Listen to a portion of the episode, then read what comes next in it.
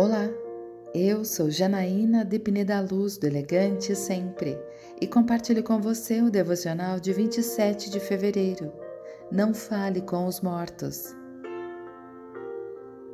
Quando Saul viu o acampamento filisteu, teve medo, ficou apavorado. Ele consultou o Senhor, mas este não lhe respondeu, nem por sonhos, nem por urim, nem por profetas. Então Saul disse aos seus auxiliares: Procurem uma mulher que invoque espíritos, para que eu a consulte. 1 Samuel capítulo 28, versículos 5 a 7. A Bíblia é clara ao dizer que não há possibilidade de nos comunicarmos com quem já morreu. Quem acha que fala com as almas dos que já morreram, na verdade fala com demônios enganadores. Por isso Deus proibiu esse tipo de comunicação.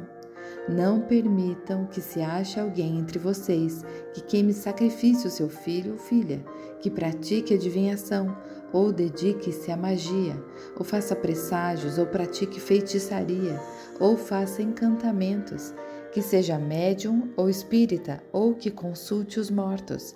O Senhor tem repugnância por quem pratica essas coisas. Deuteronômio 18, versículos 10 a 12. Saul estava totalmente distante da vontade de Deus e por isso, por conta própria, decidiu consultar médiuns.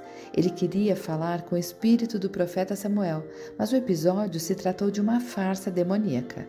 Ele estava tão sensibilizado fisicamente e emocionalmente que foi uma presa fácil da enganação. Só podemos falar com vivos. Por isso, quando precisar de ajuda, fale com Jesus.